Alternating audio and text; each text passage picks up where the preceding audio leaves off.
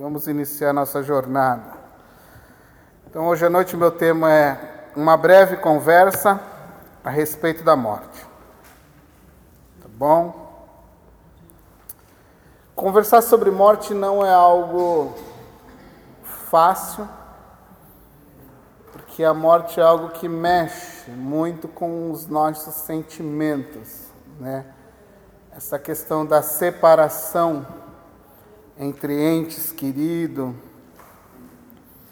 morte de um pai, morte de uma mãe, morte de um filho, de um sobrinho, de um amigo, isso às vezes no, acaba nos abalando, de certa, de certa forma, e também mexe muito com o nosso emocional. Ah, era muito jovem, ah, eu amava tanto, ah, não era hora de ir embora. Então a gente tem uma série de, de coisas, né? E questionamentos a respeito da morte de alguém. E é um assim, em algum momento também ela se torna até um tabu. Como o Márcio falou, falar de morte é uma coisa assim que ninguém gosta de falar, de conversar sobre isso, porque também mexe com as nossas emoções e é algo que todos nós acabamos temendo. Né? Falar sobre morte às é um tabu. Não, não.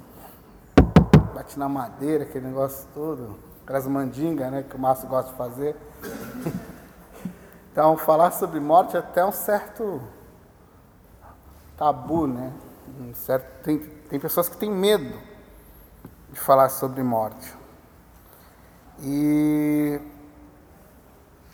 a morte é uma coisa, às vezes, que ela pode acontecer de uma forma rápida, inesperada, onde não há tempo de se falar uma última declaração de amor, onde não se há tempo para resolver um, um, último atrito que se houve, ou a morte também pode estar ligada a um processo lento, vagaroso, doloroso, cheio de sofrimento, num caso de uma como um câncer e outras degenerativas, então você sabe que aquela pessoa vai morrer dentro daquele contexto todo, aquilo leva um tempo para acontecer, é algo sofrido e você sabe que a morte a qualquer momento vai acontecer, mas muitas vezes não tão rápido como se espera.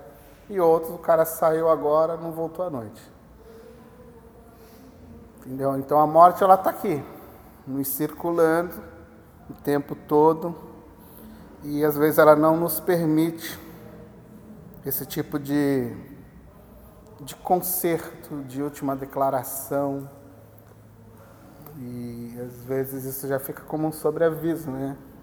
Aquele último beijo no filho, aquele eu te amo para o esposo, aquele eu te amo para a esposa, aquele acerto de conta.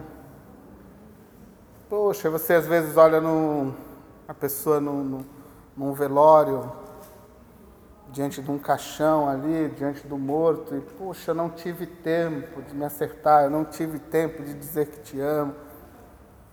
Que a morte ela passa assim.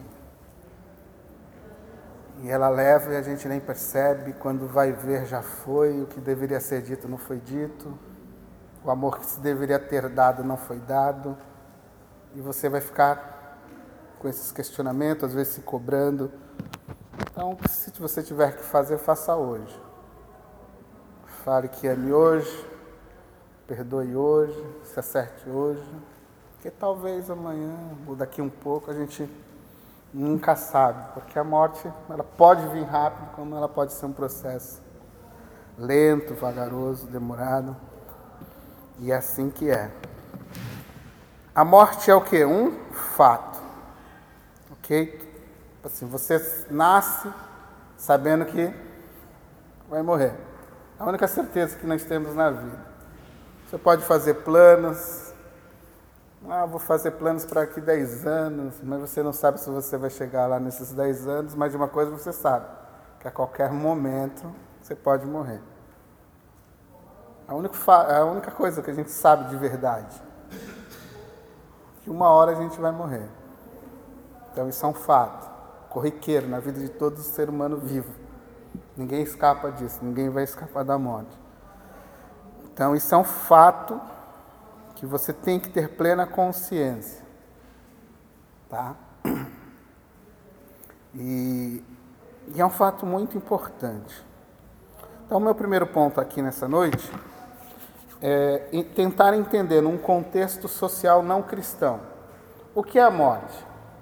Se eu perguntar para você aqui nessa noite o que é morte, como você me define? Se você olhasse para o mundo, o que o mundo diz sobre a morte? O que é a morte? O, o fim. O que mais?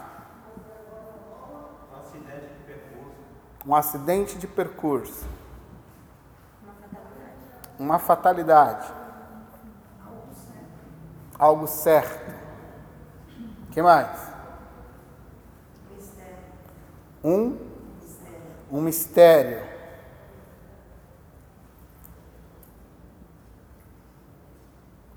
O que mais? Um refúgio. É. Hã? Mudança de endereço. Veja, existem dois pontos quando conversamos sobre morte, não falando dentro de um contexto cristão religioso. O primeiro ponto é um ponto secular, materialista. Uma pessoa que não acredita, não tem crença, ela é puramente materialista. Tudo para ela é esse físico aqui. E não, tem, não, não há nenhum patamar religioso, não existe nada. Ela é só matéria. Então, para esse tipo de pessoa, a vida e a morte é o fim. Assim, morrer é o fim, acabou.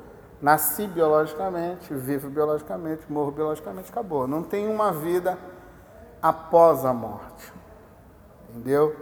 Para quem é materialista, não acredita, não tem crença alguma, essa é a filosofia secular que se prega aí fora por algumas pessoas. Por exemplo, no caso aqui, um, um ateu. Um ateu ele não acredita em vida após morte. Para ele tudo é matéria. Isso, o universo é uma matéria, a vida é uma matéria. Não, não existe essa questão do, do pós-morte, ressurreição, juízo final, não existe nada disso para ele. Então a vida dele segue: nasci, vou viver e vou morrer. Pronto, ponto final. Então, essa é uma filosofia materialista, que a gente fala, ateísta até. Mas aí você tem um outro contexto também. Você tem um, um contexto que é o contexto religioso, que ele não entende a morte somente como fim, mas ele entende a morte como uma passagem para um mundo espiritual, ou um outro patamar, outra, uma outra plataforma espiritual. Entre elas, as mais comuns hoje são essas religiões que usam a lei do karma ou a reencarnação. No caso aqui as mais populares, o budismo, o espiritismo, que trabalha muito é, essas questões de evolução pós-morte diante de uma ideia do karma e da reencarnação. Então, principalmente essas, essas religiões orientais, elas trabalham muito com essa questão da reencarnação, budismo, zen budismo, em busca do nirvana, da pessoa melhor, esses conceitos modernos que eles usam que são, na verdade, milenares, mas que hoje está em moda. Então, é essa turma, ela entende que existe uma vida pós-morte, mas que essa vida pós-morte, ela não depende de nenhum tipo de Deus ela é uma evolução, é um processo baseado na lei de um karma. Então, o que ela fez de errado aqui, ela terá a chance de se redimir por si mesma, retornando em uma nova vida, uma reencarnação. Então, por exemplo, o Espiritismo ele vai, ele vai nos ensinar que quando eu cometo um delito aqui, eu tenho a chance, depois que morrer, retornar, acertar isso e ir melhorando, até que eu seja um espírito totalmente puro, sem precisar mais passar por esse processo de ir e vir, de ir e vir. Então, dentro do Espiritismo, não existe esse conceito de pecado, de condenação eterna, de demônios, esse tipo de coisa. Não existe uma vida, ou um Deus, ou um juiz. Jesus é um espírito eterno, um espírito puro, esse tipo de coisa. Então, se trabalha esse conceito de karma e reencarnação. Um pouco diferente do budismo e das religiões orientais, em alguns aspectos. Mas na sua base é isso aí que vai funcionar. Então, essa é mais ou menos a, a ideia dessas novas religiões que você tem aí despontando, né? O espiritismo, o budismo, hoje o budismo assim está em moda, né? Ser budista, essas coisas de um, meditação, essa, essa coisa do, de buscar o, o seu nirvana, o seu Deus interior. Você pode abrir, por exemplo, os canais de, da GNT, você vê muita, esses canais mais é, cheios de, de ideias de saúde, naturalistas, você vê muitas essas questões de filosofias orientais, principalmente você vê destacado assim o budismo com as suas meditações, com uma vida melhor. E em alguns aspectos o espiritismo que é uma grande religião no nosso país que desponta nessa questão, tá? Por exemplo, deixa eu pegar aqui um, um texto de, de Allan Kardec. Ele fala assim: a doutrina da reencarnação consiste em admitir para o homem muitas existências sucessivas então Kardec ele vai nos ensinar, ou ensinar os espíritos, que, que haverá muitas existências e elas serão sucessivas. Você vai e volta, vai e volta, vai e volta, vai e volta, vai e volta. E é a única, olha só agora o que ele vai falar, é a única que corresponde à ideia de justiça de Deus, com respeito aos homens de condição moral inferior. Então ele fala assim que essa é a única maneira justa diante de Deus para os homens que cometem muitas falhas, retornar sucessivamente, tentando pagar o seu mal. E é a única forma de explicar o nosso futuro e fundamentar a nossa esperança, pois nos oferece o meio de nos resgatarmos a nós mesmos e os nossos erros. Tipo assim, eu não preciso de um redentor, eu não preciso de um Jesus, eu não preciso de nada disso. Eu mesmo posso conquistar a minha redenção. Eu não preciso de nenhum amigo do lado de fora. Eu não preciso de Jesus, não preciso de um santo. Eu mesmo sou capaz de redimir. E essa é a justiça perfeita da lei de Deus, segundo Kardec. O que mais? Aí ele vai falar assim: Isso é o meu Deus me resgatar através de novas provas. Ou seja, através de novas, de novos sofrimentos, eu vou pagando. Ah, por que sofre tanto? Ah, talvez na outra vida, agora retornou e está pagando o preço. Entendeu? Aquelas ideias, você já escutou isso? Poxa, mas por que sofre tanto? Talvez na outra vida tenha feito isso e isso. Então ele retorna para pagar os seus maus e assim por diante. Então essa é uma ideia kardecista. Aí ele fala por final, a razão assim o diz e assim também nos ensinam os espíritos. Então ele fala que os espíritos é quem ensina esse tipo de doutrina. Isso não nasce da Bíblia, isso não nasce de Jesus, de Paulo, não, não nasce do conceito cristão, porque talvez você olhe lá, é, o, é, o Espiritismo segundo o Evangelho, o Evangelho segundo o Espiritismo, eu não lembro. Tem, tem um texto dele. O Evangelho segundo o Espiritismo. Então, talvez você veja a palavra Evangelho e fale, olha, o Espiritismo está na Bíblia também. Não está, não. O Espiritismo não está na Bíblia. E aqui você vê que Kardec ensina que a doutrina espírita ela nasce de espíritos. Tá bom? Isso eu tirei do livro dele chamado Livro dos Espíritos, na página 84. Se você depois quiser consultar, tá aí as notinhas aí depois para você ler no material. O cristianismo, diferente de tudo isso, ele parte de um pressuposto já, de uma ideia estabelecida e de uma base. Ele não busca nenhuma resposta no materialismo, nenhuma resposta sobre a morte em qualquer religião. Ele tem a resposta sobre a morte a partir da revelação bíblica, a partir da palavra de Deus. Então, o primeiro ponto, quando eu quero lidar com a morte, eu tenho que entender que a morte é um conceito que nasce das Escrituras. É daqui que eu tenho todo o parâmetro para a morte. Em nenhum outro lugar você tem exatidão de morte, porque todo lugar vai te dar uma definição de morte equivocada.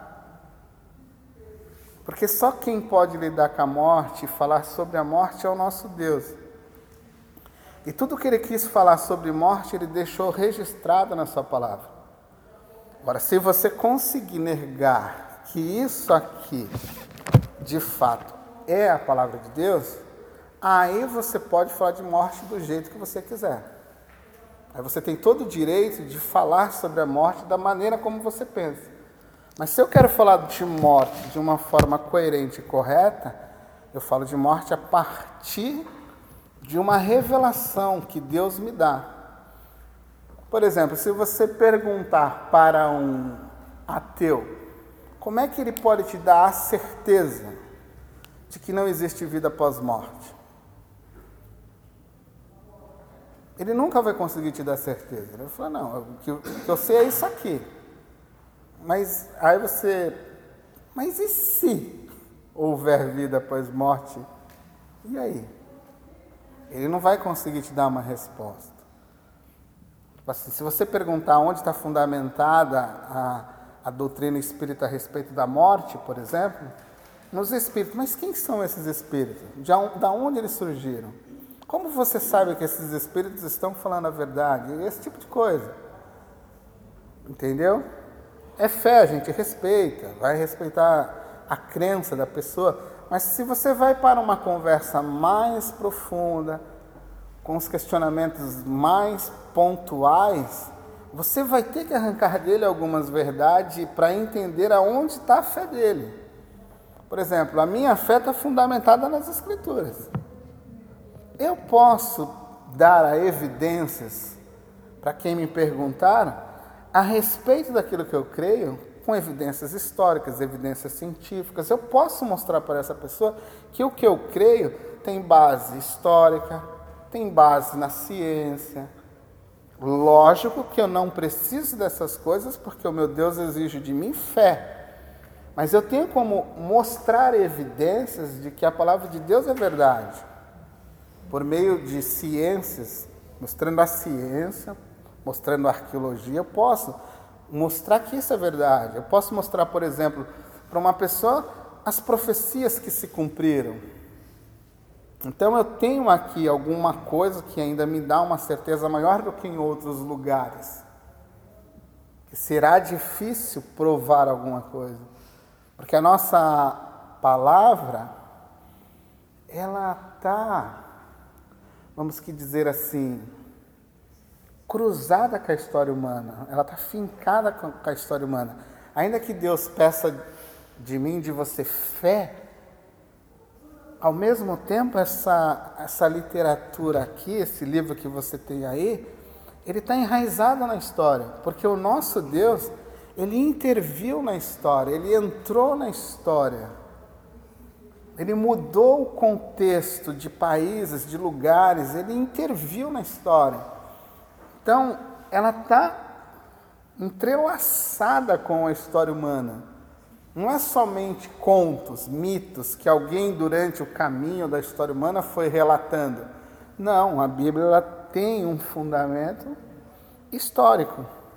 Então, quando eu quero saber sobre a morte, eu começo por onde? pelas Escrituras. Então, o que eu quero saber sobre morte, eu começo pelo um pressuposto. Um. Alguém já me deu, então Deus já nos deu um, um caminho, uma ideia. Ele já nos revelou o que é a morte. Ok? E talvez, às vezes, isso é, é uma coisa meio complicada para nós. Porque falar de morte, como eu disse, não é uma coisa agradável, mas é algo bíblico. Não é agradável, mas é bíblico.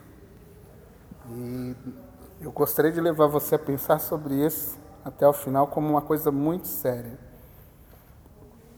Então você já sabe que o cristianismo ele tem a sua base aonde? Nas escrituras. Então vamos começar a dar uma olhadinha lá em Gênesis 2, verso 17.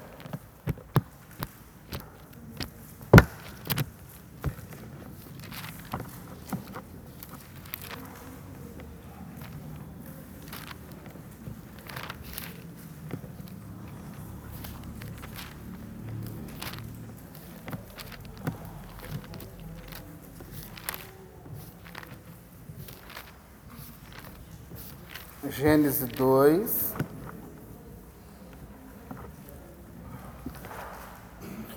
É, você já sabe que nós temos uma ordem em Gênesis 2, 17, e essa ordem é para que não fosse comido do fruto da árvore do conhecimento do bem e do mal. E há uma sentença aqui. Deus deu uma ordem, né? há uma ordenança nesse texto aqui, que não se deveria comer.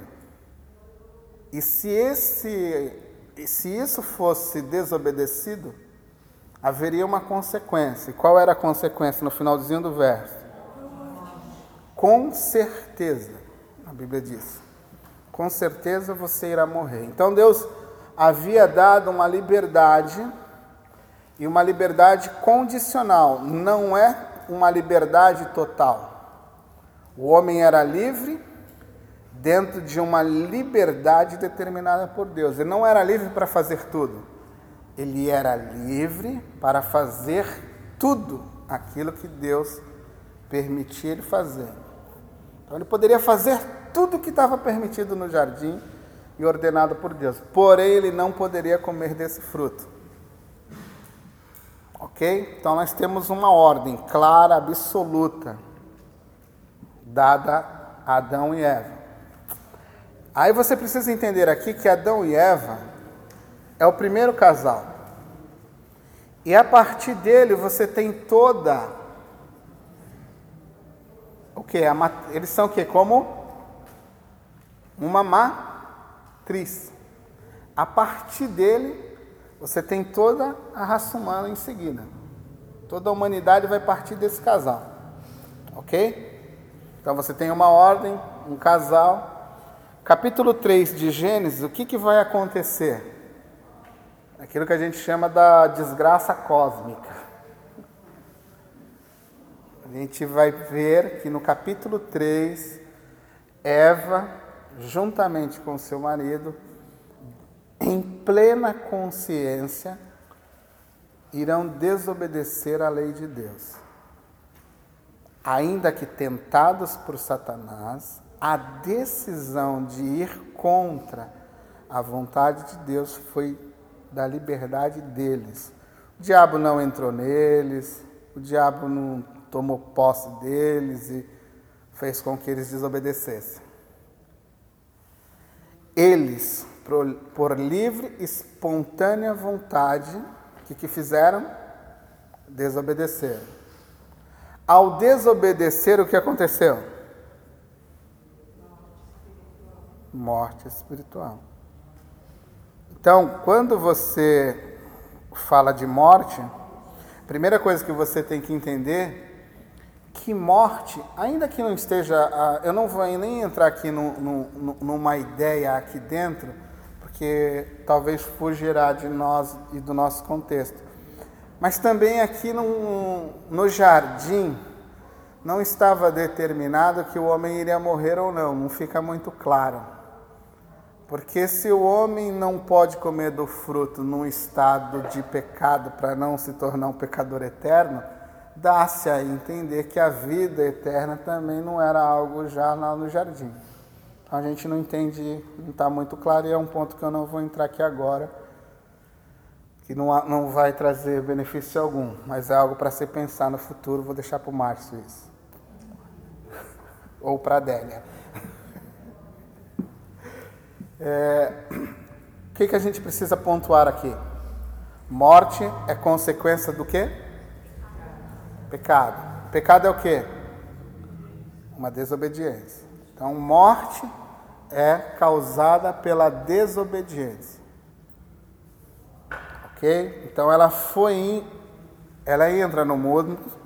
Se você quiser dar uma olhadinha, Romanos 5, capítulo 2, desculpa, capítulo 12, você vai ver que a morte ela entra no mundo e atinge todo ou toda a humanidade. Romanos 5, verso 12.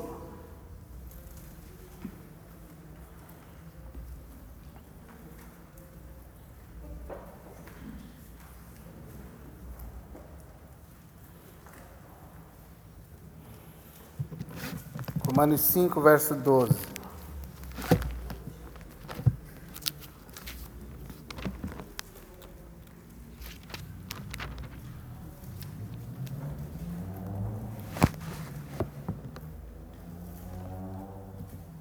Veja só, portanto, assim como o pecado,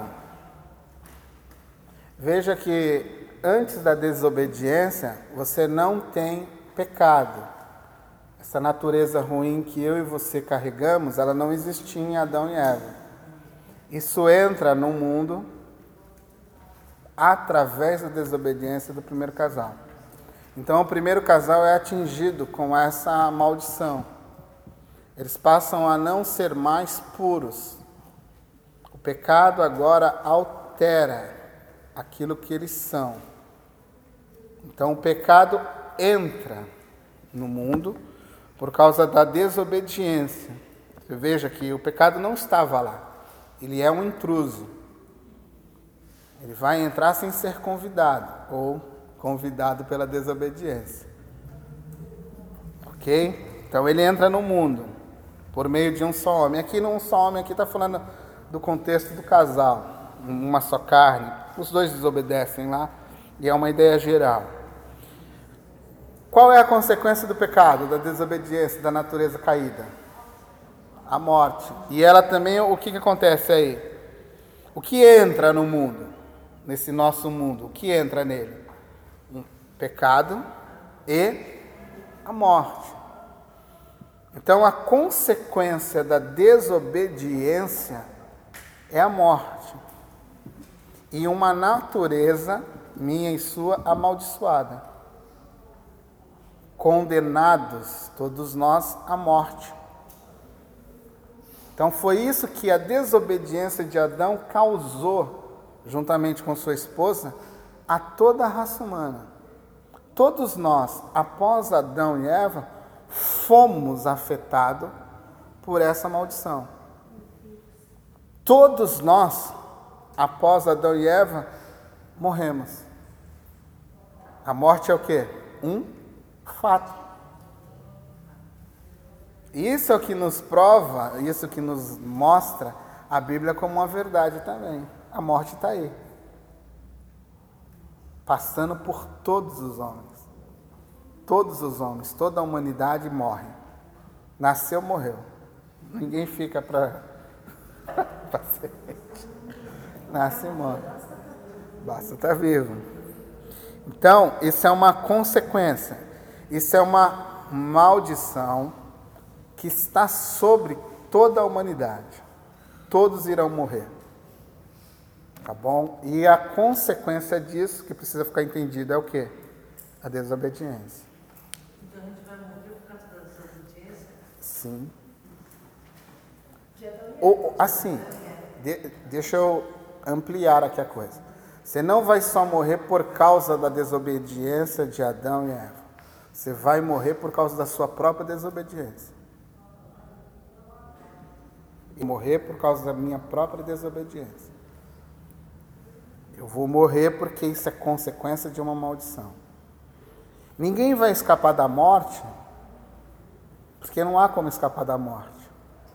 A nossa natureza, ela grita pela desobediência. Ela deseja desobedecer. A Bíblia fala, por exemplo, em Efésios 2, ela nos classificou, sem Jesus Cristo, como filhos da desobediência. Por natureza, qualquer ser humano é desobediente. Ainda que, na mentalidade dele, ele se acha a pessoa mais correta do mundo.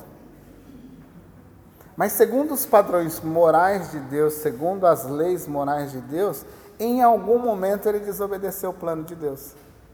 Por isso que os dez mandamentos não estão lá, na verdade, para que você os cumpra, ainda que você deva cumpri-los. Eles estão lá para denunciar o que você não pode cumprir. Quando ele diz não adulterarás, você vai ver como você gostaria de adulterar e como você luta para não adulterar. Quando ele diz para não cobiçar, você vai ver o quanto você gostaria e gosta de cobiçar. Ainda que muitas vezes você não fale. Mas existe uma lei lá dentro que te faz cobiçar sem força alguma. Principalmente nós aqui homens. O olhar masculino, ele é aguçado por aquilo que vê. A mulher é pelo toque, pela conversa, mas os homens, daqui o André que não me deixa mentir. A gente, o olhar, o nosso olhar é cobiçoso. Então a gente bate o olho e tem que fazer o opa, porque se fixar, se deixar lá,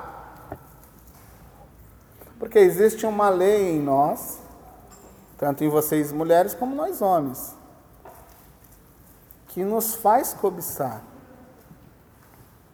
E quando eu cobiço, eu quebro o mandamento. E ao quebrar o mandamento, eu desobedeci, estou condenado.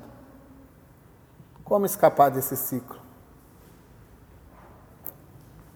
Se há uma lei que determina que ao eu ao cometer o erro eu devo ser penalizado.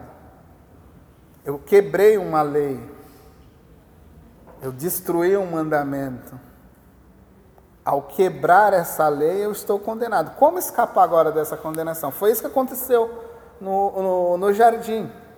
Isso é o que acontece comigo e com você diariamente, se não nos atentarmos, se não mantermos a fé e o nosso coração em Jesus. Para pecar, ó, é a coisa mais fácil do mundo. Para dar uma escorregadinha, para dar um, um escorregão e errar, a gente vai fácil, gente. Agora tenta se manter fiel a Deus. O que é mais fácil para você? Já parou para pensar nisso? O que você faz com mais facilidade? Eu faço com mais facilidade do mundo é errar. Isso é fácil. Errar para mim é fácil. Difícil para mim é se manter em obediência. Difícil para mim era manter os estatutos de Deus em dia. Não como uma regra de obrigação, nem para que eu possa ser salvo. Não é isso. É pela santidade, pelo amor que eu tenho a Deus, por lutar contra o pecado. Isso é a coisa mais difícil, é se manter puro, é se manter vivo diante de Deus sem errar. Isso é uma luta. Você deve travar essa luta todo dia.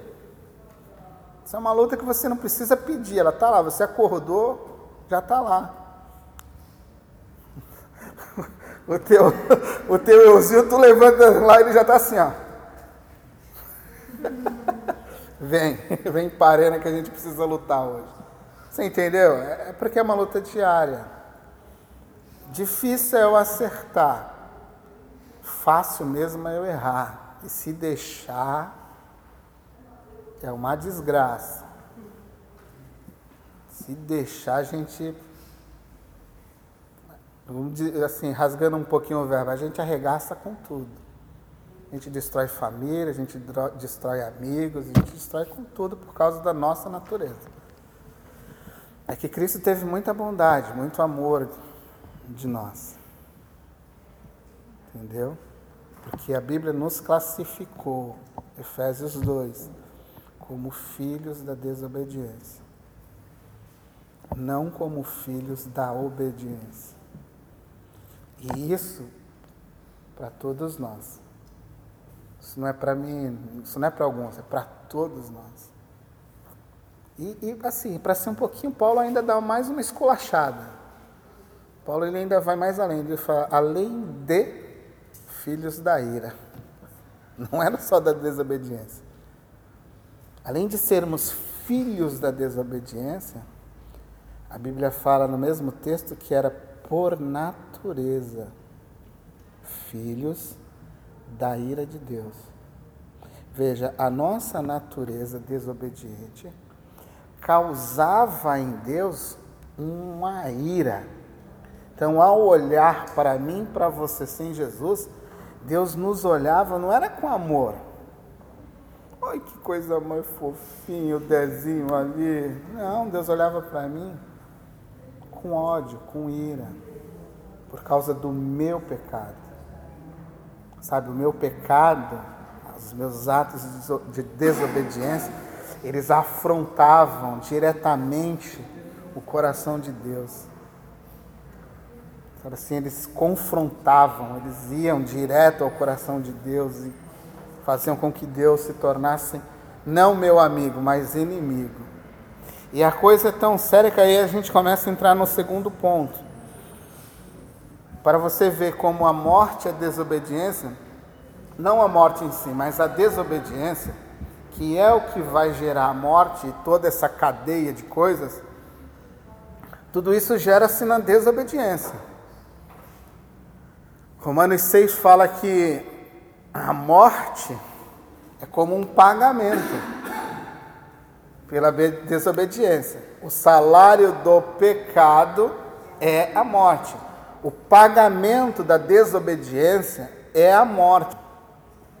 A consequência da desobediência é a morte. Então, Romanos 6, 23. O salário, pagamento, o faz-me rir é morte.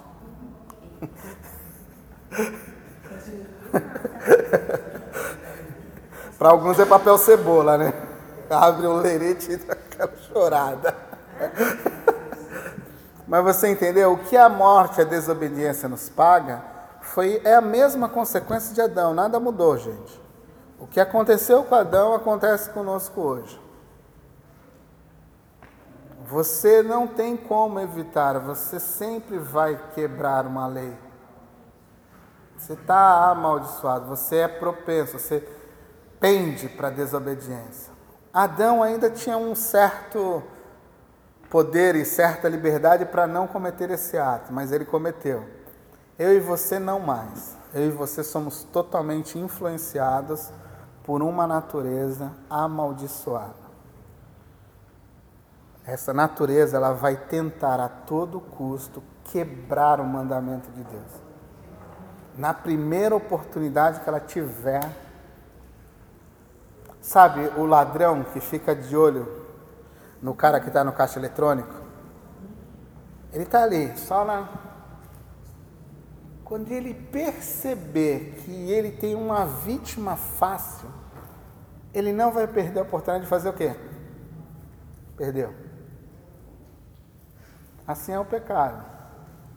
Eu e você estamos lá no caixa eletrônico. Quando ele perceber que ele pode nos abordar e roubar tudo que temos, ele vai fazer.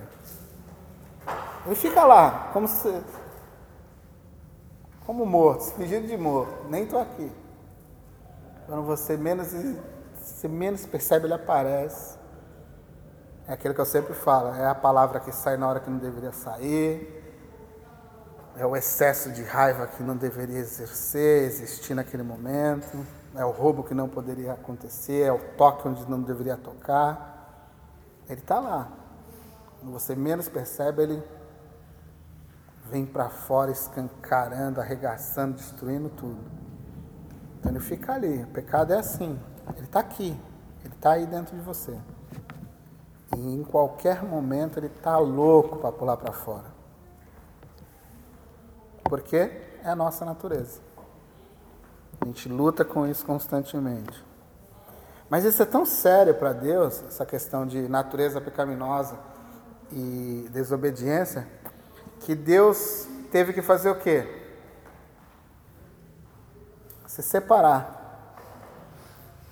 Então, morte, na verdade, conceito morte, se você quiser definir e guardar na sua mente, morte é separação.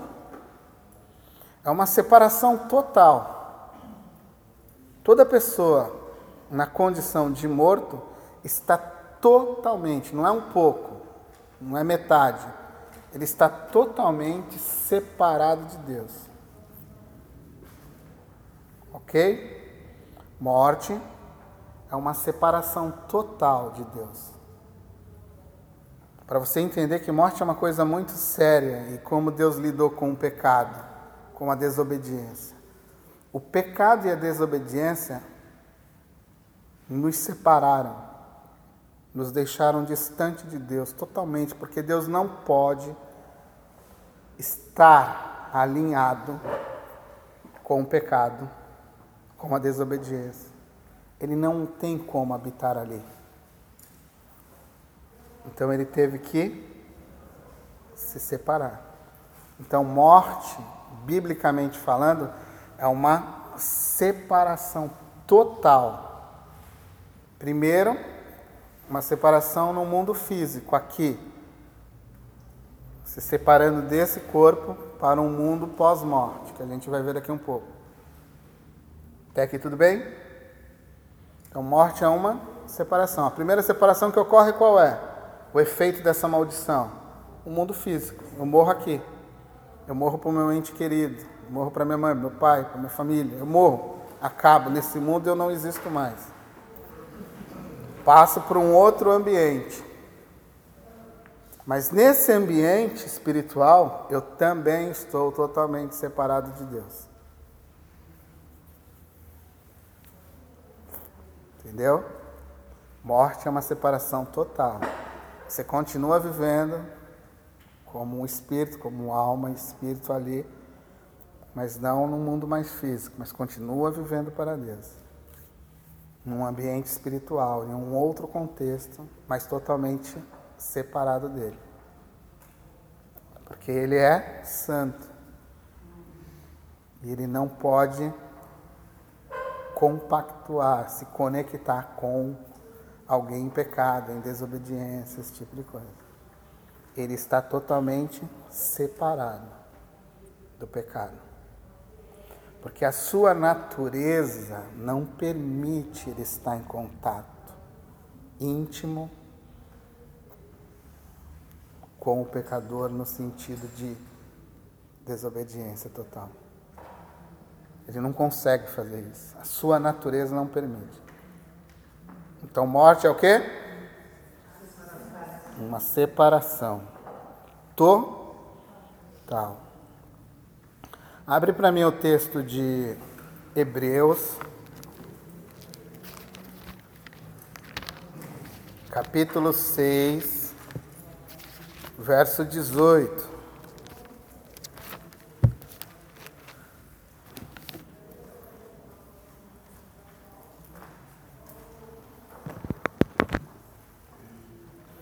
Hebreus 6, 18.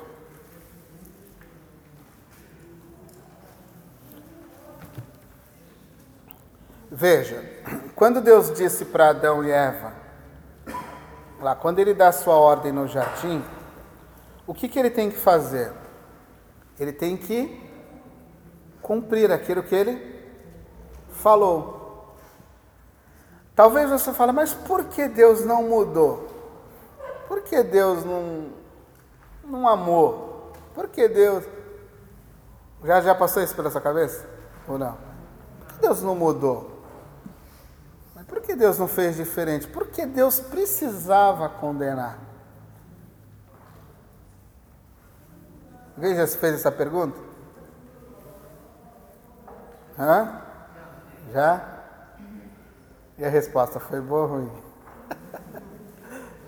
Mas veja, é, a Bíblia fala, capítulo 6 de Hebreus 18, que há uma coisa que algumas coisas que são impossíveis para Deus. E a coisa, e uma delas que é impossível, por exemplo, ah, para Deus tudo é possível. Não. Para Deus existem coisas que são impossíveis. Sabia disso? Pois é. A Bíblia diz que Deus não pode mentir. Deus não mente. Então, se ele disse que deveria morrer e ia morrer, teve que morrer. Então, a consequência da morte foi porque Deus tinha que fazer isso. É porque Deus não queria ou não desejar. Ele não podia voltar a palavra dele atrás, porque isso é impossível para ele. Ele não mente. Porque se ele fala, vai morrer e não mata, quem és tu? Que Deus é esse que fica aí cocheando em dois tipos de pensamento? Uma hora fala isso, uma hora fala aquilo. Não, a Bíblia diz que é impossível que ele minta. Então, se ele falou, vai morrer, Adão, no dia que você comer desse fruto, você morre. Que, qual foi a ideia da serpente? Não é bem assim, não. Isso aí ele está falando. Tipo assim, teve que cortar na pele para sentir. Entendeu? Teve que colocar Deus à prova. Falar, não, vou dar uma testada, ver se é verdade isso aí mesmo. Daqui um pouco tu se vê fora do jardim. Ele falou, olha, por favor, retire-se do jardim. Não, é... eu falei. Entendeu? Porque Deus não mente, gente. Eu gostaria que você começasse a prestar atenção nisso. Deus não mente. Se você olhar o verso 17, há uma outra coisa que o autor vai colocar aí. Ele vai falar assim no verso 17, ó. Porque queremos mostrar claramente, verso 17, aos herdeiros da promessa a imutabilidade dos seus propósitos. O que isso significa? Deus não muda aquilo que decide fazer. Deus não muda e Deus não mente. Está entendendo? O propósito de Deus vai ser executado porque ele não muda. Isso faz parte da natureza dele. Nós cremos num Deus que é imutável. Ele não muda. O que ele é, é. Ele é justo, é justo. É irado, é irado. É amor, é amor. Ele é. Ele não pode, não tem, não tem como ele mudar. Ele é totalmente perfeito em tudo que é. E o seu propósito não muda. Então, quando ele diz estará condenado, você vai morrer, vai morrer. Morrer, você vai estar totalmente separado de mim, não há como. Isso é um propósito imutável, eu não tenho como mudar isso, isso faz parte da minha natureza. Os meus propósitos não mudam. Então, quando Deus diz está separado, está separado. Como ajustar isso? Morto é morto, Deus é Deus. Estão separados. Não há o que possa fazer com que o morto se ligue a Deus de alguma forma. Está entendendo? É imutável isso. Os mortos estão condenados, totalmente condenados. Ok? Totalmente o quê? separado, isso faz parte de um propósito imutável. Deus estabeleceu essa regra. Ele não mente e não vai voltar atrás. Está separado, está separado. Então ele falou: não posso, não tenho como comprar. Lembra quando Moisés falou assim é, em, em Êxodo 33? Ah, eu vou mandar uns anjos. Aí Moisés fala assim: Não, Senhor, vem conosco, vai, vai. Tu... Moisés, presta atenção: se eu for, eu mato todo mundo. Porque esse povo aí, Moisés, é zero à esquerda. Se eu for, vou passar o trator em todo mundo. Aí Moisés vai, vai interceder pelo povo. Não, eu não quero que vá anjo, eu não quero, eu quero a tua presença. Moisés, presta atenção, Moisés. Se eu for, eu vou passar por cima de todo mundo. São um bando de pecador. Eu não posso, Moisés. Entendeu? Deus não pode. Deus é tão santo, é tão puro que ele não pode. Ele não, ele não, não é que ele não quer, ele não pode, não faz parte da sua natureza. Ele é totalmente separado do pecado. Totalmente separado do pecado. Ele não pode estar com o pecado. Por isso que a morte é uma coisa muito séria. Porque todos estão o quê? Separados. Separados. Então, quando a, quando a Bíblia diz assim, no mesmo texto de Efésios 2, que nós estávamos mortos em delitos, em pecados, ou seja, nós todos aqui, um dia, estávamos totalmente separados de Deus. Então, morte é uma separação total de Deus. Ainda que os efeitos da bondade de Deus possa ser visto nesse nosso mundo, isso não significa que Deus interage comigo e com você num estado pecaminoso. A sua bondade, a sua graça, Ele ainda mantém esse mundo por sua livre misericórdia. Mas isso não significa que Ele tenha um relacionamento pessoal com toda a humanidade. Porque Ele é santo, Ele não pode estar em total comunhão com um pecador porque a sua própria natureza não permite isso. A gente vai chegar lá, só estou aquecendo a turbina. Mas até aqui tudo bem? Vai anotando aí as dúvidas.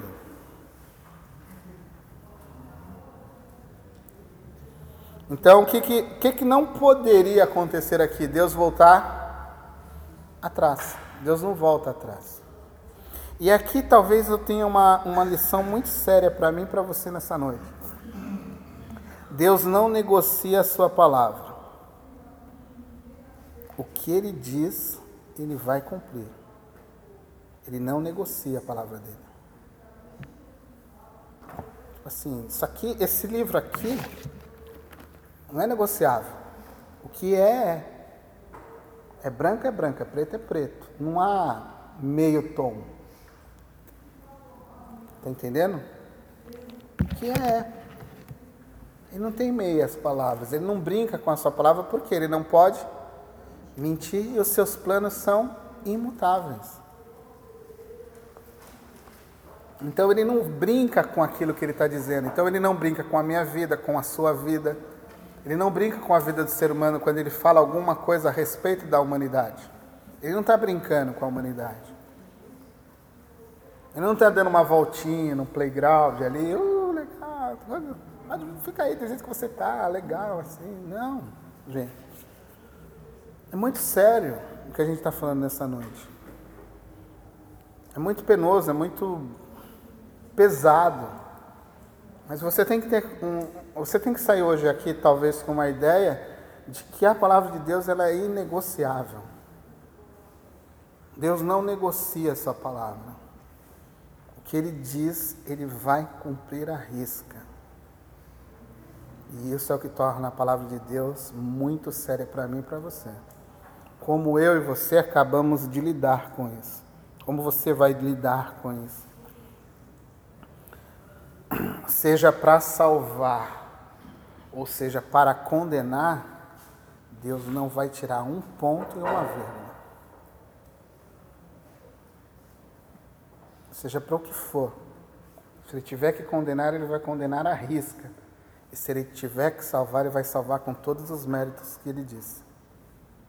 Mas não tem o, o meio. Entendeu? Não tem o meio. Ele não vai negociar. Ah, mas. Pode. Não, eu falei isso. E é isso aqui que eu vou cumprir. Mas não tem nenhum jeitinho de eu, uma brechinha para eu entrar aqui. Não, a brecha é essa aqui. Eu não posso mentir e os meus propósitos são totalmente imutáveis. Entendeu? Vamos caminhar. Aí você vai ver a evolução desse pensamento no decorrer da história bíblica. O que, que vai acontecer? Eu já sei agora que no mundo Existe uma turma que não crê, mas boa parte do mundo, essa turma que não crê na vida pós-morte é uma minoria. Boa parte do mundo acredita numa vida pós-morte. E isso era comum no início lá da, da Mesopotâmia. E na região onde o mundo começou a surgir, o Antigo Egito, Filisté, Canaã, aquela região ali onde sai Abraão, ali todo mundo acreditava numa vida pós-morte. Ok? Quando você lê lá aqueles períodos de José, Abraão, toda aquela turma que está lá, os, a turma vizinha de Israel, todos eles acreditavam numa vida pós-morte cada um dentro do seu contexto ali, da sua ideia. O judeu não, o judeu já pensava totalmente diferente a respeito da morte. O judeu ele não pensava tanto, e aqui eu já estou construindo, indo para uma ideia que vai começar a crescer no Antigo Testamento. É um pensamento todo, totalmente diferente. Os povos, o povo de Deus, ele parece que ele não liga para o que tem além. Tipo assim, ele não dá muita importância. Ele não registra nada nas Escrituras, no Antigo Testamento, por exemplo, que fale sobre uma vida pós-morte. Para eles, pouco importava a vida pós-morte. O judeu do Antigo Testamento, em várias fases, ele tem um grande valor pela vida. E ele entende que a, bênção de Deus está na vida próspera, anos e anos e anos de vida. Então a vida longa para o judeu era a bênção de Deus. Ser cortado na flor da idade ali, aos seus 200, 300 anos. Era uma coisa chocante. Que é isso? Isso é um filho de Belial, não deu, não honrou pai e mãe, é por isso que foi cedo. Na mentalidade judaica, a vida era para ser comemorada. O judeu dá-se a entender que ele não ligava muito para a morte, da vida além, a vida pós-túmulo. Para eles, não, tipo assim, pouco importava isso. Eles viam isso como algo que um lugar, um, um, uma ida onde Deus não seria louvado, onde não. Assim, não tem um motivo para estar tá lá. É preferível estar aqui, em vida, vivendo a vida, comemorando a vida. Então, a cultura judaica, ela vai entender que a vida é o que deve ser comemorado. A vida e não a morte. nas outras culturas existe, existe todo um ritual de passagem para o outro mundo. Aí você vê as pirâmides lá, aquilo tudo é uma ideia de uma passagem para o outro mundo. Aí lá você leva semente, você leva ouro para oferecer para os deuses, para a crença que tem lá do outro lado. Entendeu? Para o judeu, não. Para o judeu, ele nem vai querer tocar muito nesse assunto. Aí, o que, que eu preciso esclarecer aqui, que você talvez vai encontrar muito no, no, no Antigo Testamento, são expressões como é, descida ao inferno, por exemplo. Dependendo da versão que você tiver na sua leitura bíblica aí, você vai encontrar, por exemplo, Jacó, algumas pessoas descendo ao inferno. A palavra inferno, talvez aí no Antigo Testamento, seria melhor é, Sheol ou Seol, aí depende da pronúncia que alguém quer usar, mas o Seol ou Sheol é nada mais que o mundo dos mortos, o ambiente dos mortos. Então, o conceito dentro do Antigo Testamento, a ideia do Antigo Testamento e das culturas ao redor, é de que as pessoas, quando morriam, ela iria para um lugar que, na tradição ou na mentalidade da época, era abaixo da terra. Essa ideia ela pode ser chamada como sepultura ou o mundo dos mortos. Então, por exemplo, a sepultura campa seria a porta para o mundo dos mortos. Entendeu? Ser colocado numa campa, é, fechar ali, era como se aquilo fosse a entrada para o mundo dos mortos. Esse mundo dos mortos, na ideia do Antigo Testamento, estava abaixo de nós. Então, por isso que desceu, vou descer ao Hades, vou descer, porque a ideia era de que há um mundo embaixo. Né? Aí por isso que a gente brinca assim, é, quem está com Deus vai pro e o outro vai pro entendeu? Porque a, a concepção, a ideia que nós adquirimos no decorrer da, das informações que fomos obtendo é que o inferno é um lugar que está embaixo e o céu é um lugar que está em cima. Então, esse, essa foi uma ideia muito comum. O Hades, por exemplo, é algo que você vê na literatura, na literatura grega, na mitologia. Você já viu os filmes de mitologias da Disney que tem o Hades, o mundo dos mortos? Você já viu esses filmes? Então você observa lá alguns lances do que é esse mundo, né?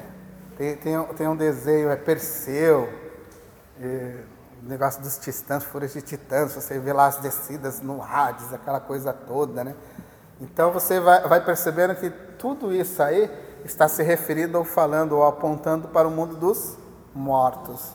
Então existia esse conceito, essa ideia, mas o judeu ele não, o judeu mais primitivo, ele não ligava muito para isso não. Se você for buscar no Antigo Testamento, você não tem muito essa informação. Ele não, por algum motivo, ele não registrou. Porém, o pensamento vai mudando.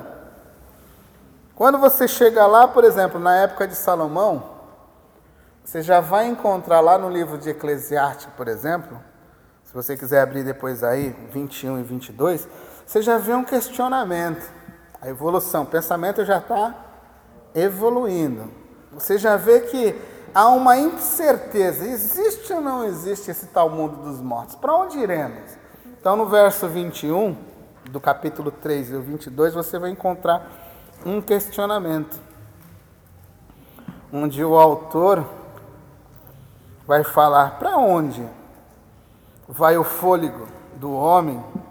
Ele sobe às alturas? É o que o autor está falando em Eclesiastes. O fôlego do animal, a vida animal ou a vida humana, a vida humana sobe? A vida animal desce? Ele está questionando isso. Aí ele vai falar uma coisa, entenda o que eu estou falando, como, como eles vão evocar a, a, a vida. Olha o que ele vai falar. Por isso concluo que não há nada melhor para o homem do que desfrutar do seu trabalho, porque esta é a sua recompensa. Desfrute dos bens, desfrute daquilo que você conquista. Use, abuse, use a vida.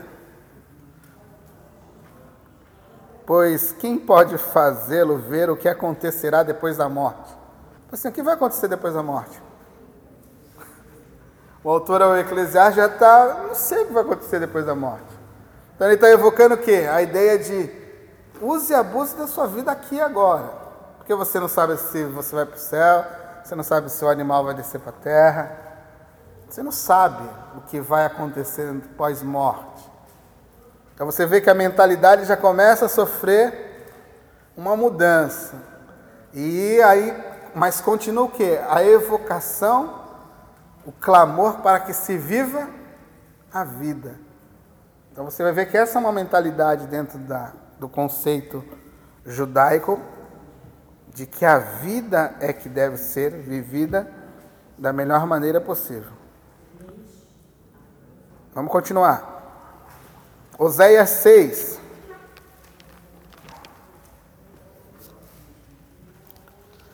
Agora você vai começar a perceber. Oséias 6.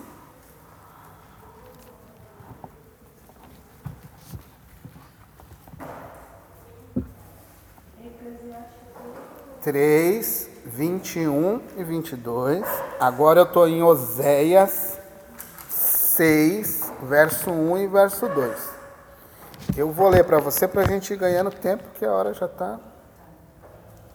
Oséias 6, 1 e 2. Diz que Oséias ele exerce o seu ministério antes do povo de Israel ou o povo de Judá ali, Israel, Judá. Ele agora o tempo, o, o território de, de Israel já foi expandido, são dois reinos. Oséias está num reino, uma parte do reino proclamando. Ele fala: olha, é, Deus pede, ele vai convocar, né? Deus, Deus vai nos despedaçar, Deus vai nos destruir. Mas, verso 1 e 2 aí. Depois de dois dias, ele nos trará vida novamente. Agora já começa a entrar uma nova ideia, um novo conceito dentro desse plano de Deus. Uma nova ideia agora, algo que não existia ainda. Ele começa a falar: Ele vai nos trazer a vida de novo. Opa, peraí, agora é uma coisa nova que está chegando. Depois você vai ver isso novamente lá em Isaías 26, verso 19. Talvez seja um dos textos, 26, 19 de Isaías. Talvez seja um dos textos no Antigo Testamento, junto com Daniel, depois eu vou dar a referência para você também, que mostra um pouco assim, mais aprofundada essa ideia que está sendo transformada agora. Porque agora nós estamos avançando. Nós começamos lá atrás no Éden, aí passamos pela turma de Abraão, entramos no, no reino de Salomão, Davi, agora nós já estamos lá no exílio, lá, lá na frente. Lá na frente a coisa já começou a mudar já. O pensamento já evoluiu. Agora você tem aqui um camarada chamado Isaías dizendo que os teus mortos viverão e os seus corpos ressuscitarão. Isso é novo. A mentalidade já começou a mudar. Agora já está começando a vir uma nova luz. Peraí, agora já não está mais morto, separado de alguma forma. Alguém algum dia vai ressurgir de entre os mortos, vai ressuscitar. Entendendo? Agora a coisa está começando a mudar de figura. Você já não vai ficar mais no mundo dos mortos.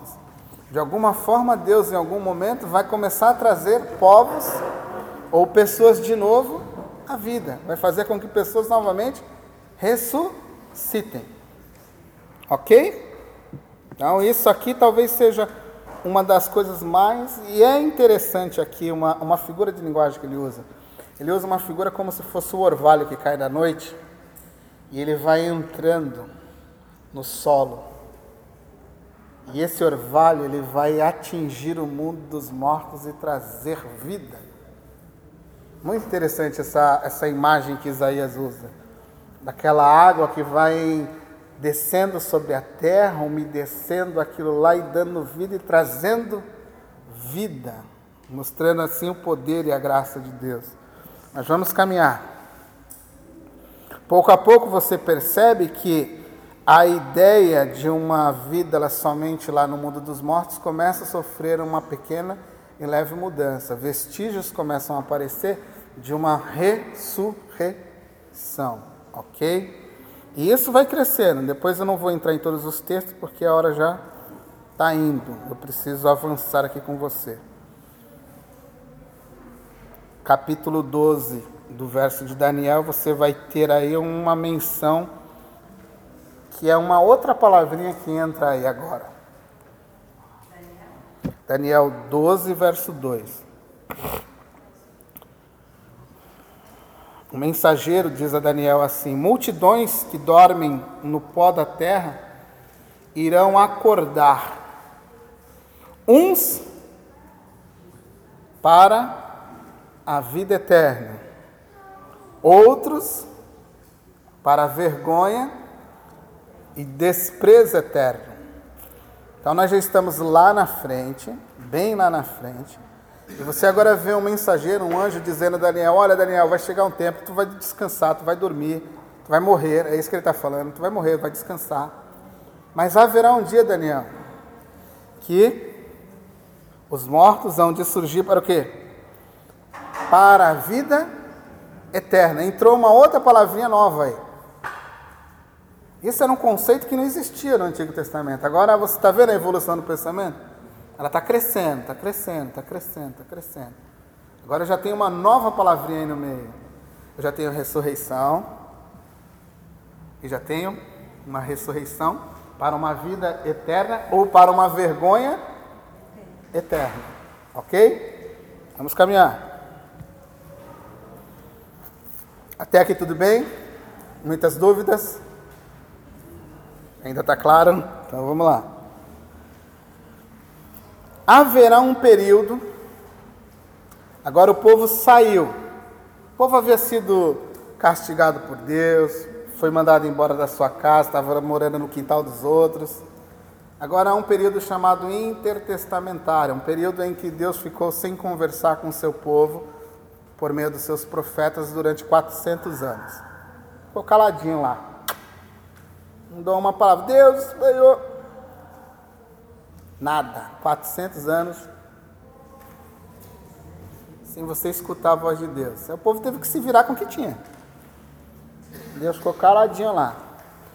Nesse período, você começa também a ver a evolução e a ideia do Hades e o Seol sendo agora literaturas como Odisseia, Teogonia começam a aparecer, as brigas no Hades, o mundo dos mortos. Aí ali começa a haver separações. A literatura mitológica começa a mostrar algumas separações dentro desse mundo dos mortos, tal. O inferno é o lugar para o humano morto, o Tártaro é o lugar para os deuses que foram condenados por causa das suas rebeliões, tal. E isso começa a influenciar o pensamento e a cultura desse povo. Então aí eles começam a olhar o mundo do, dos mortos agora com suas repartições. Você vai entender isso lá no Evangelho de Lucas, já já. Mas assim, o Hades agora, o mundo do, dos mortos agora começa a ser afetado por um novo tipo de pensamento. Espera aí, está todo mundo junto, existe alguma separação. Eles começam a pensar sobre esse mundo. E isso vai começar a afetar a cultura judaica dentro desse período intertestamentário. Aí lá vai começar a se estabelecer um monte de coisa a respeito do Hades, a respeito desse mundo dos mortos. Aqui até que tudo bem, né? Aí vai lá, o templo foi destruído, você lembra? Eles foram totalmente destruídos. Haverá uma nova reconstrução do templo, que é aquele templo onde Jesus vai cultuar, vai entrar. Esse é o segundo templo. Quando eles entram nesse templo aí, nesse período, vamos ter duas turmas aí surgindo. Uma turma chamada os fariseus e a turma dos saduceus. Fariseu acredita em tudo, anjo, juízo, ressurreição. Saduceu não acredita em nada. Não existe vida após morte, não existe ressurreição, não existe nada. Saduceu só acredita na matéria. Eles negam a ressurreição e o juízo final. Dentro desse contexto, quem vai aparecer agora?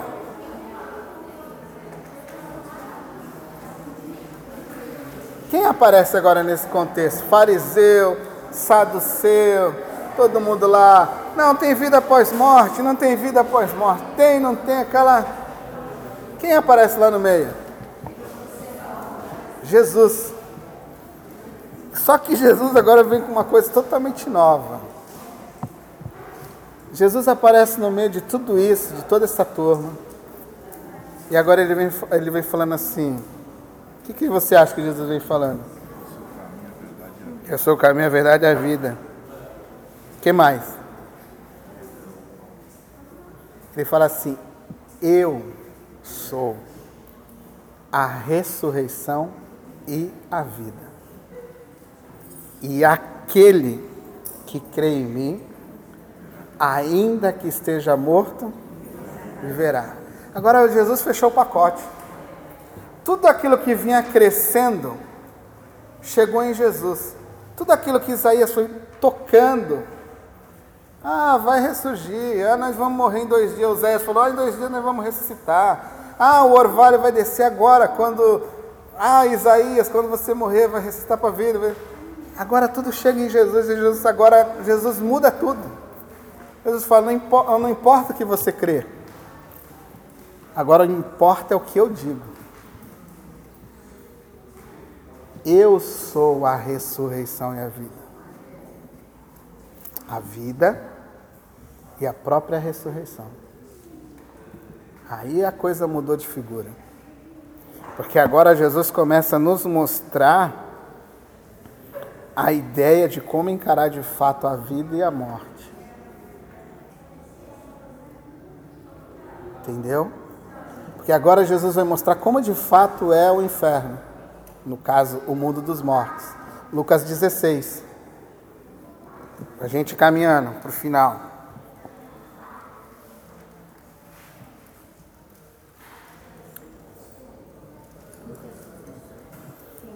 Lucas 16. Jesus, é, a gente deve fazer um apontamento aqui. Qual é o apontamento? De que Jesus não é simplesmente um homem, um grande mestre falando. Jesus é o próprio Deus falando. Jesus não era um, um, um grande sábio falando. Jesus não era o filho de José o carpinteiro falando. Jesus era o próprio Deus falando a respeito da vida após a morte. Não era qualquer um que estava falando, agora é o Filho de Deus falando, o próprio Deus falando a respeito da morte. Aí ele começa mostrando a, condição do Hades. Dá para se entender que o mundo dos mortos, de fato, ele havia uma divisão, segundo as palavras de Jesus. Há uma turma num tormento e há uma turma no paraíso. E entre eles há uma grande um grande abismo. Então Jesus mostra que na realidade existe lá dentro desse mundo dos mortos um lugar que separa bons, maus. E há um detalhe aqui que você deve entender: o mundo dos mortos é um lugar intermediário. E todos os mortos estão lá. Ok? Presta bem atenção agora. Existe um lugar intermediário. Nós ainda não estamos na plenitude da eternidade quando morremos. Estamos em um local intermediário. E não aguardando, aguardando para o estado eterno. Ok? os justos no país e os desobedientes no lugar que devem estar em seus tormentos. Ok? É isso que Jesus está mostrando nesse texto aqui. E por que eu vou, mostrar já já que esse lugar intermediário ele existe, porque Jesus vai falar dele lá no finalzinho em Apocalipse. Mas ele está lá. Então, para onde nós vamos? Nós vamos para algum lugar diante de Deus de uma forma justificada lá, vamos aguardar o nosso corpo ressuscitar. Meu Deus, é tanta coisa para falar. Tem que ter mais duas aulas. Mas vamos lá. É, aqui que você tem que entender um detalhe. A importância da morte de Jesus aqui. Lembra que lá no, em Gênesis, o que, que, deve, o, que, o que deveria acontecer em Gênesis? O castigo tinha que ser aplicado. A morte tinha que ocorrer e ser aplicada. A coisa é tão séria quando se fala de morte e dessa separação, que Deus teve que fazer o quê para intervir e mudar isso? Deus poderia voltar atrás? Seus propósitos são imutáveis. Então, o que, que Deus fez? Ele veio. Ele veio e morreu no teu lugar.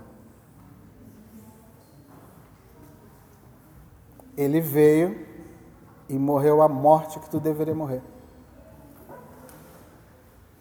Ele veio e sofreu o castigo que eu e você deveríamos sofrer. Sabe toda essa separação? Ele teve que passar por isso. Lembra lá da cruz? Por que me abandonaste? Onde tu estás? Por que me abandonaste?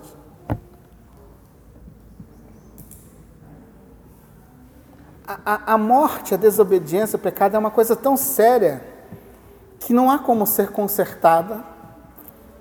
E Deus teve que intervir, Ele mesmo vindo e morrendo a tua morte sofrendo a tua desobediência.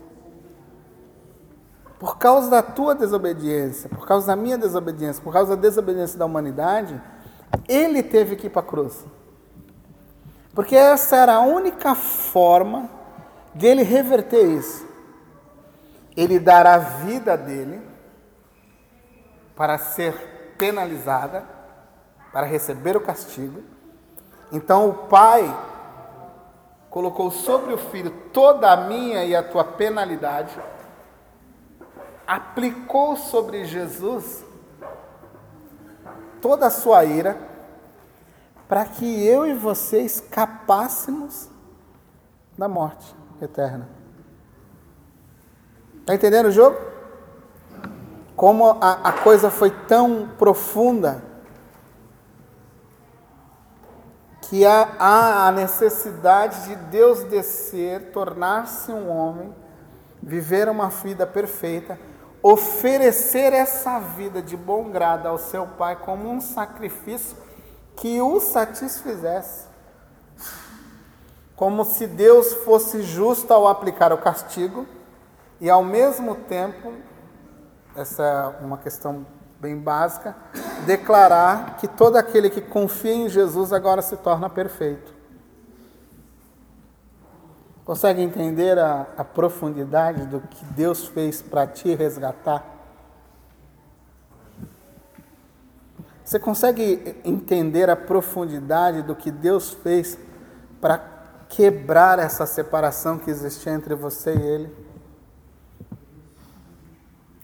Você consegue entender a profundidade de Deus querer se aproximar de você e não podia, mas para que isso ele trouxe o seu filho e te deu como um sacrifício, aplicou no filho um castigo que o filho não merecia para poder se relacionar com você novamente. Você entende a profundidade disso? E você entende como a, a, a desobediência, o pecado é algo muito sério para Deus? Que Ele tem que penalizar o seu próprio filho. Ele tem que conduzir o seu filho para a morte. Um filho perfeito. Pedro fala que nele não se achou engano algum. Homem perfeito. Não tinha por que ser castigado. Não tinha por que morrer. Mas de bom grado escolhe morrer por amar você. Escolhe morrer por te amar. E te quer ao lado dele. Poderia acabar com tudo, começar do zero. Não precisa sacrificar o filho, mas ele quer mostrar a profundidade desse amor que ele tem por você. João diz: não é porque nós o amamos, é porque Ele nos amou primeiro. Não foi porque eu o amei, foi porque Ele nos amou. Aí Jesus vem agora, Ele muda todo esse quadro. Não é o que vocês estão pensando. Vocês vão continuar separados.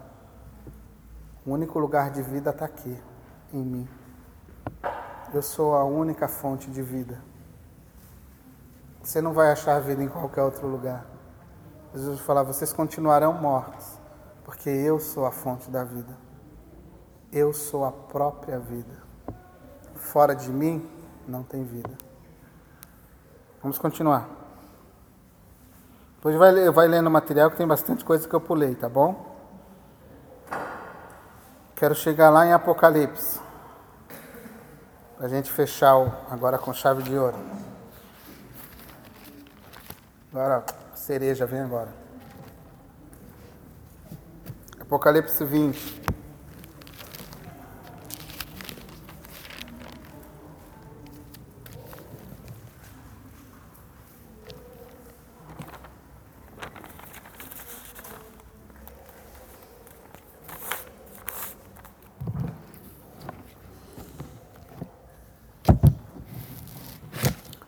Se, se Jesus não tivesse ressuscitado, tudo aquilo que Jesus tinha dito não valeria de nada. Já falei aqui em outras oportunidades que se a ressurreição de Jesus Cristo destruir, eu digo assim, se você conseguir provar por A, por B, seja a forma científica que você usar, se você conseguir provar para o mundo que Jesus não ressuscitou, você acabou com o cristianismo. O cristianismo tem na sua base, ele está fundamentado na ressurreição de Jesus Cristo. Na sua morte, lógico, mas assim, a coisa mais importante não, não é mais, entenda o que eu vou falar, a coisa mais importante nesse processo todo é a morte. Mas entre as coisas mais importantes é a ressurreição. Porque se ele não ressuscita dos mortos, como ele havia dito que ressuscitaria, tudo seria em vão. A nossa fé, Paulo fala, está no texto aí que eu cedi para você, em capítulo 15 de 1 Coríntios, é que nós creríamos em vão se Jesus não tivesse ressuscitado. Porque a ressurreição é a única forma de escaparmos da morte eterna. Não tem outro meio. É necessário nascer de novo. É necessário ressuscitar. Você lembra daquele ato no batismo que você fez? O que, que você faz?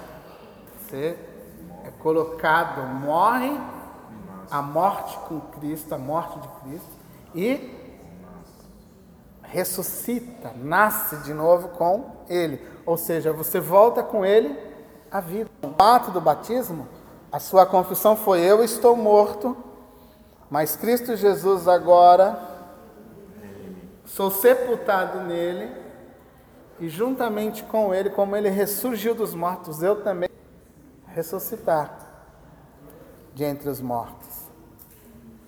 E se isso não ocorreu, não tem motivo algum de estarmos aqui nessa noite.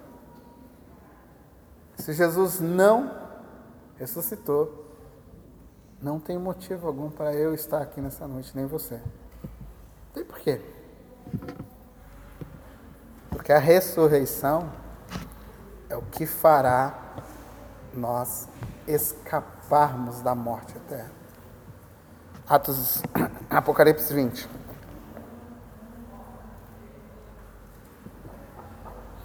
Já sabemos que vamos morrer. Já sabemos que existe um lugar intermediário, o um mundo dos mortos, e esse texto de Apocalipse ele nos mostra isso. Tá bom?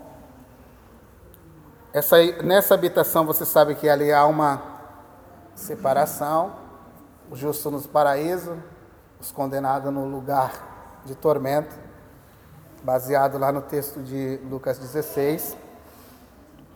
Tá bom? Apocalipse 20, verso 11 em diante.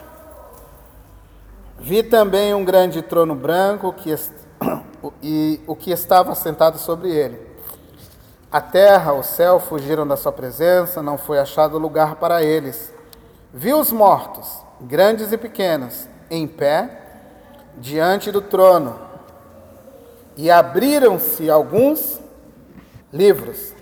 Então abriu-se o outro livro, o da vida, e os mortos foram julgados pelas coisas que estão nos livros, segundo as suas obras.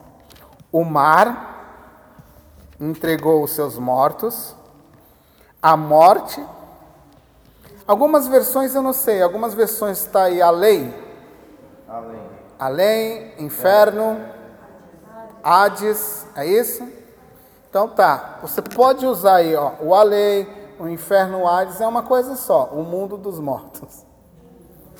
Todas essas palavrinhas além, Hades, inferno, elas significam o mundo dos mortos que nós estamos conversando já, lá, que vem lá de trás. Essa é a ideia. Então, o mar, a morte e o mundo dos mortos entregará todos os seus mortos. Então, aqui o autor está tá falando uma coisa só.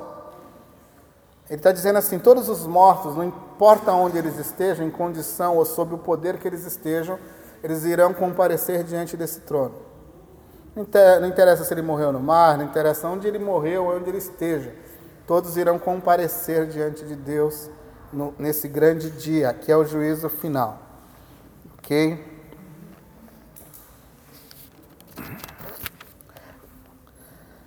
É, eles foram o quê? Julgados segundo as suas obras. Aí aqui, ó, a morte e o inferno, o que, que aconteceu com a morte e o inferno? Então, morte e inferno, inferno aí é o mundo intermediário, o mundo dos mortos aí. Aquele que dominava, que prendia as pessoas, agora eles vão ser colocados aonde? Num lugar chamado o, o lago de de fogo. Então, quando alguém fala assim, ah, não sei o que, quem está, não sei o que, está no inferno. Ainda não. O inferno ainda não foi inaugurado de fato. Inferno de fato é isso aqui. A condenação eterna, a separação eterna está para acontecer nesse ponto aqui. Todos nós iremos estar diante desse trono. Todos nós. Toda pessoa que morreu na face da terra vai passar por esse trono. Não importa se morreu lá no tempo de Abraão, não importa se morreu daqui a 100 anos à frente. Todos os que morreram, todos os que existiram vão ter que passar pelo grande trono. Não, intermediário é para guardar esse momento aqui. Vamos dizer assim, no intermediário, tu está aguardando para esse momento aqui. Tu está na sala de espera para a operação final, entendeu? tu está no preparatório. tu tá, é o intermediário, tu está ali. Se tu está no, no intermediário no particular, aquele que tu aceitou Jesus, é o particular, entendeu? Aquele do Banco Bradesco, aquele, sabe? Aquele plano de saúde que cobre tudo, está naquele apartamento. Esse é o paraíso. Está ali de boa, aguardando a grande operação que vai vir. Mas está ali de boa. O camarada que não tem Jesus está no SUS. Está lutando por uma cama lá. Está no chão, esperando alguém olhar com bom olho. Está lá. Entendeu? Tá. São repartições. Esse é o intermediário. É um lugar. Porque a plenitude da eternidade ainda não está desfrutada. Ela precisa, ela vai ocorrer a partir desse ponto aqui. Entendeu? A partir desse julgamento é que você entrará, após o ressuscitado, é que você entra no estado eterno de fato. Novo céu, nova terra, é um novo contexto, uma nova, um novo mundo totalmente diferente. Mas ele não ocorre antes do julgamento final. Ele corre após o julgamento final. Então, todas as pessoas que morrem nesse momento, elas estão em algum lugar intermediário. Em plenas, em plena consciência, antes do juízo. Antes do julgamento. É, você está lá. Morreu, está nesse intermediário. É, estão todos na presença de Jesus. A presença de Jesus estão lá. Tanto quem está no inferno como no, no, inferno aqui no lugar de tormento ou quem está no paraíso. Todos estão lá desfrutando da presença de Jesus em plena consciência. Quem está com Jesus, de boa, tranquilo, tranquilaço. Em pleno tormento. Consciente, eu digo aqui, não é, eu não estou dizendo aqui tormento físico, não é isso, mas plena consciente de um tormento que está totalmente separado de Deus, entendendo que Deus é uma realidade e que Ele está totalmente separado, esperando um juízo terrível que virá lá na frente.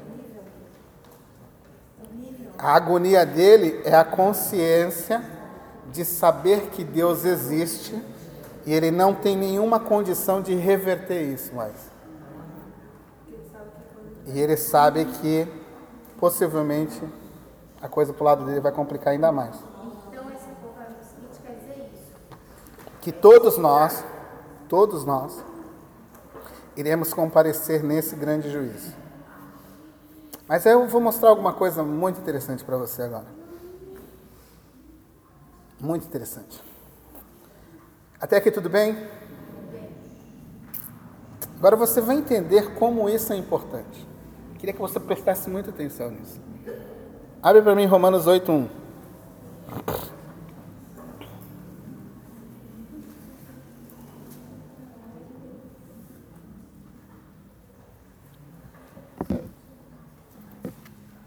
Deixa abertinho aí, Romanos 1. Meu Deus. Vou ter que parar. Mas ó, tudo que eu não pude falar está no material. Você depois lê em casa, imprime, sei lá. Parte? Acho que não. Mas aqui, até aqui, até esse momento, você com- conseguiu compreender bem? Eu me fiz claro? Consegui me fazer claro nessa noite para você? Você entendeu que morte é uma separação, tanto física como eterna. Que fora de Deus não existe vida. Resumindo os pontos agora. A consequência da morte é a desobediência e todos os seres humanos erram e desobedecem e estão condenados. Ok? A única forma de reverter isso é através de Jesus Cristo. E a única forma de você reverter isso de fato é crer em Jesus. Aí sabe quando você estiver lá no, no grande trono? Olha o que diz Romanos 8, verso 1.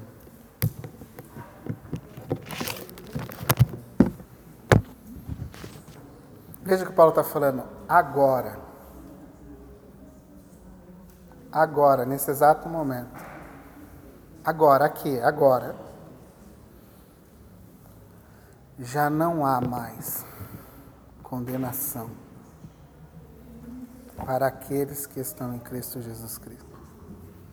Agora, nesse exato momento, não há mais condenação.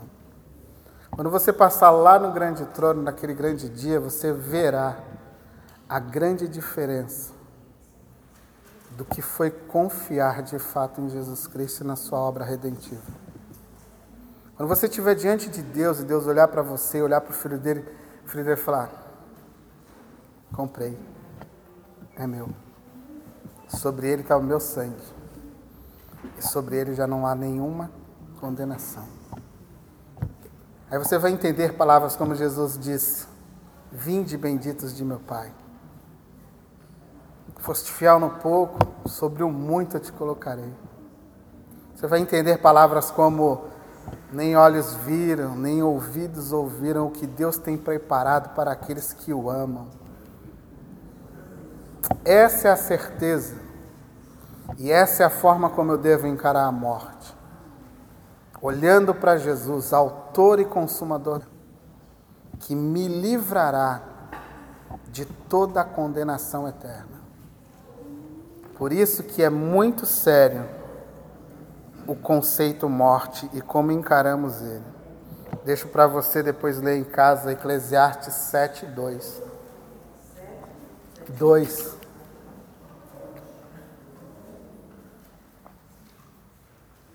Morte é algo ruim e pesado de se falar. Mas o autor de Eclesiastes diz que é melhor ir num funeral do que ir numa festa. É melhor pensar sobre a morte enquanto eu estou vivo, porque depois não tem como pensar sobre ela mais. Mas tem gente que só pensa na hora que vai velório. É isso aí. E essa é uma recomendação bíblica. Pense sobre a morte enquanto você estiver vivo. E aqui eu gostaria de falar para você algo muito sério para finalizar essa noite. É necessário apresentar Jesus para todas as pessoas. Porque a única forma delas escaparem desse juízo eterno é por meio de Jesus. E isso é o que pesa sobre os nossos ombros como igreja. Essa é a minha e a tua responsabilidade. As pessoas vão ao juízo eterno se você continuar calado. A única pessoa que tem poder de trazer alguém do inferno é você. A única pessoa que tem poder nesse mundo de trazer as pessoas do inferno, retirá-las do inferno é você. Porque so, é, no sentido assim, porque sobre você está a verdade dita por Jesus e nós somos as suas testemunhas.